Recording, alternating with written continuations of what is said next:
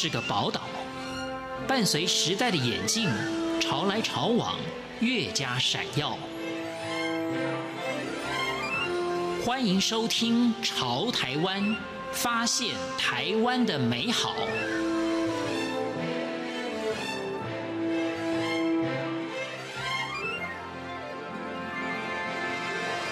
众朋友，大家好，欢迎收听今天的《潮台湾》，我是闲情。两千零六年，台北爱乐首次召集了北区各县市中小学的学生，组成了少年弦乐团，每周固定排练，同时定期举行音乐会。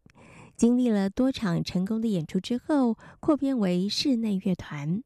二零一三年秋天，定名为台北爱乐少年乐团。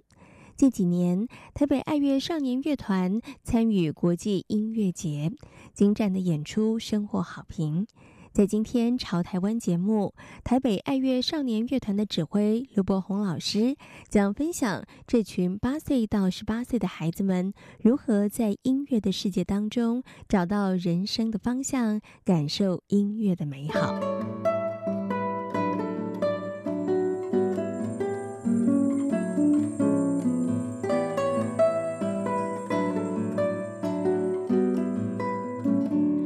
台北爱乐少年乐团提供平台，让八岁到十八岁的少年可以在成长中接触多种不同的音乐形式以及音乐的类型，以音乐演奏为基础，进而创造自己的音乐，感受到学习音乐的愉悦。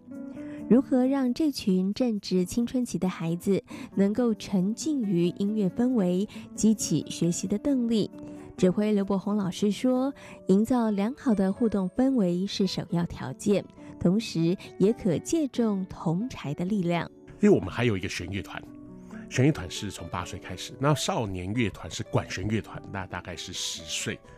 开始。那我们是以技巧，我们不看年龄的。就像我们有一些是小学五年级的，可是我们当初在看的时候就知道这个孩子会很有 potential。”其实我不知道为什么，就是我们教学二十几年了，我们在看孩子的时候，其实部门大家说大家来 audition 就是考试的时候，我们只要用三十秒以内就可以知道，那个就是基础，而且偷偷跟你讲，我们一定听音节，那是最重要的。然后我们就知道，从他的眼神、态度，所有东西都知道他是潜能在哪个地方。然后进来之后，大家都会有个共同的目标。我们并不会啊、去看年龄或是怎么样子，因为这个地方就是一个大家庭，就像每个人在家里面有哥哥姐姐、弟弟妹妹，可是大家都全部在一起。所以我们用这样方式有一个共同的目标，我们大家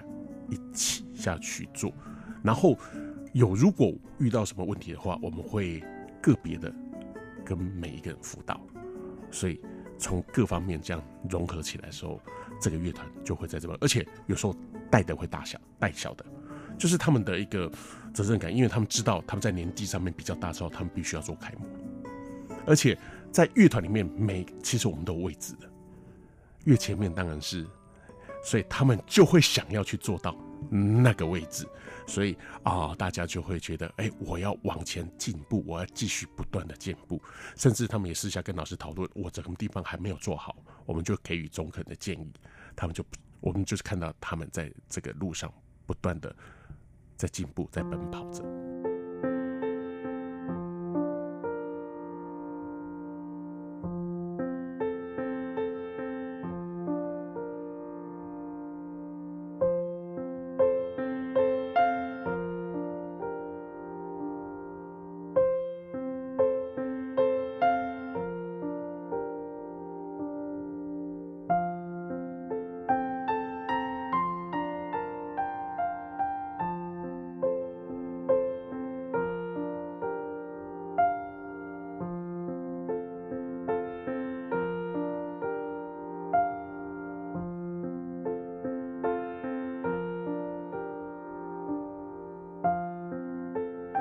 虽然台湾八岁到十八岁的青少年正面临升学考试的压力，但是对于台北爱乐少年乐团而言，并没有造成招生上太多的困扰，因为台北爱乐少年乐团经过多年经营，已发展出自身的品牌价值，不少的孩子们以加入乐团为目标和荣耀。哎，我们觉得大家以台北爱乐少年乐团为一个目标了，就是能够进到这个乐团，就代表能够在这边学习到很多不一样的，跟比同学校的，所以这个是。当初我们在做，我们在设定的时候，我们就不做不同的市场区隔了。台北爱乐少年乐团有它的一自己的文化，然后艺术水平跟水准往哪个地方去走，然后是其他学校是是我所不能扮演的一个角色的。然后大家会追求自我或者不同表现的时候，他们就会选择来到这个乐团，嗯，然后通过甄选，然后进到这个乐团里面来。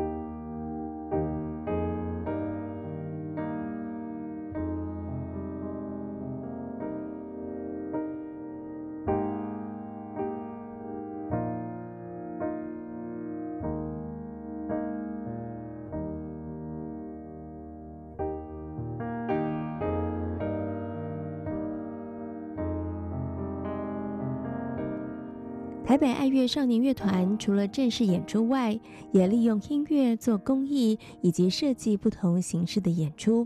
同时，从二零一四年开始安排国际交流，拓展孩子们的国际视野。这个主题我们都是定定定做成背着乐器去旅行，因为我们时常讲，就是你眼见所看的。跟你在课本上面所看的是完全不一样的。那尤其我们学的这个是所属于西洋古典乐器，如果能够让他们在当地看到不同的东西，哎，对他们的是不是有一定的冲击？几年的那个啊带带着带领着下来，其实每年真的很累，带着这些孩子们真的很多很多要去照顾。但是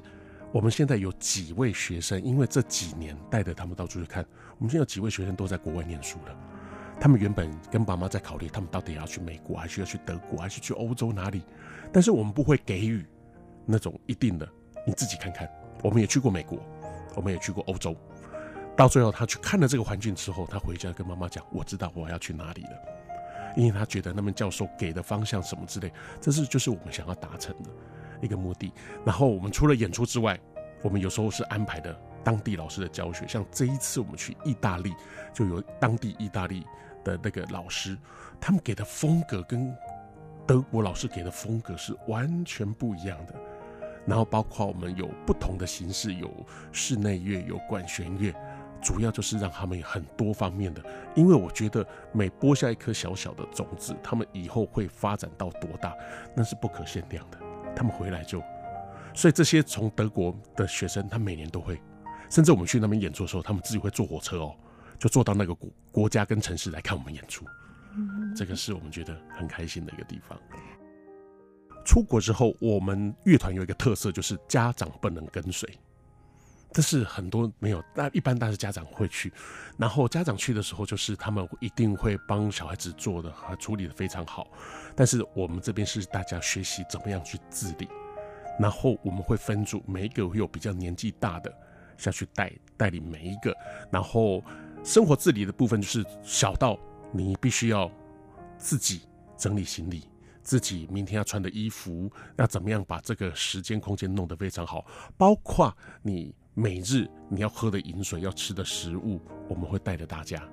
好，比方说你想要买个水，然后或买个水果，哎，特别有一次就是因为在国外没有像其实。台湾的食物实在是太棒了，在国外没有所谓炒青菜这件事情，然后甚至有时候就是吃很多的肉，突然到了第二天、第二三天，大家就会突然想吃青菜。好，所以我们回到家的时候，好像爸爸妈妈就说：“哇，老师你们是怎么带？”他们回来就一直想说要吃青菜，因为他们看得到有拥有或者是没有拥有的东西，他们会格外的珍惜，然后。呃，他们会知道生活在台湾这块土地的一个美好，或者是国外人家的进步，他怎么样去学习，还有很多他们为人处事的一种态度，怎么样同才之间互相的那个学习，互相的帮助，偶尔还是会发生一些事情，可是怎么样去协调？好，孩子们也就是床头吵，床尾和那一种感觉的，就是他们永远都会是好朋友。所以，这是一趟旅行当中，除了音乐的学习之外，另外的是怎么样给给他们教育？因为很多长大之后，他们也许会到国外去念书，在小时候这个经验已经足以帮助他们在国外怎么样子把自己照顾的很好。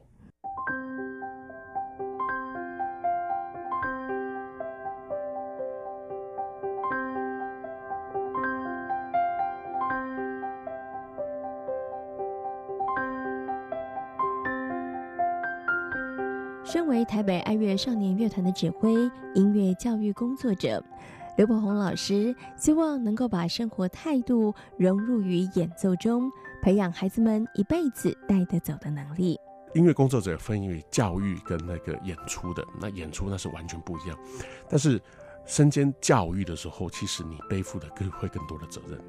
因为这个是家长会放心把孩子交给你们，在这一段。那你在这一块就是你很重要的一个老师啊、我教学方面很习惯把人生的态度跟一些道理放进去，比如说一定要仔细。我们可以发现很多学生是粗线条的，但是你会跟他分析很多的例子，你在人生当很多的不仔细会发生什么事情。所以回到音乐，你该这个地方仔仔细，再放大到生活中的每一个仔细，或者是会迟到或早退的，那这都是不能允许的。那这个地方也会跟他们分享，怎么样自我管理时间，怎么样定下目标，比如说他们要去比赛，或者是这个曲子多久要拉完。可是到今天的进度我很不满意的时候，我就跟他讨论问题点出现在哪里。可是我觉得大部分很乐于会跟我分享，因为在这个过程当中或者前提，其实我跟学生中中已经产生一种叫信任感，他们愿意很多东西会去，我比较。不用责骂的方式，我是用鼓励。我喜欢用鼓励的方式，但是我们是彼此尊重。我把孩子说，我会把你们当做是一般的大人一样，因为其实现在科技所有进步，他们的他们的思想其实是就像一个小大人一样的，只是有时候心态上面比较幼稚一点点，就是这样。但是在这个过程当中取得互相信任的时候，你就可以很容易带着他们往前走。互相信任，然后我自己都有一个目标，就是我能给这些孩子什么。我希望他们长大的时候，我虽然说，我希望你们长大的时候可以回头看以前刘老师跟你们讲过什么事情。我希望在他们人生当中有一块是帮助他们不断成长的那一块，这是我自我的期许。如果他有意愿往音乐这方向的时候，那这个又是很重要。但是他如果不是走音乐路的话，其实这也是很重要的。因为我看过，我现在有一个学生，他是企业很重要一个 consultant，是个顾问。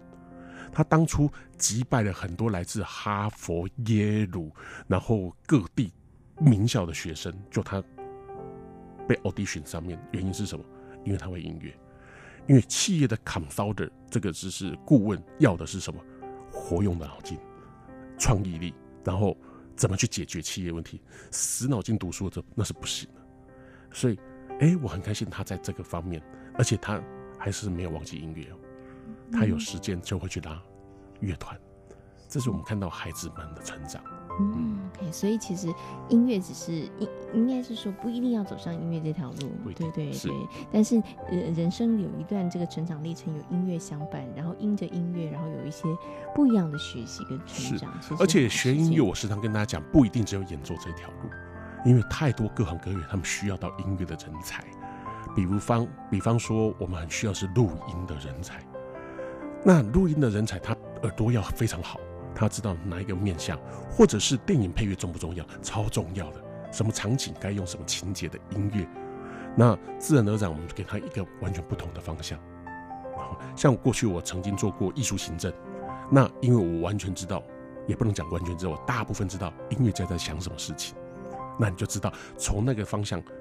去出发点，这些都是。或者我跟他讲，以后你是在商场上面的老板，那音乐会重不重要？其实也重要。很多音考不好，很多的那种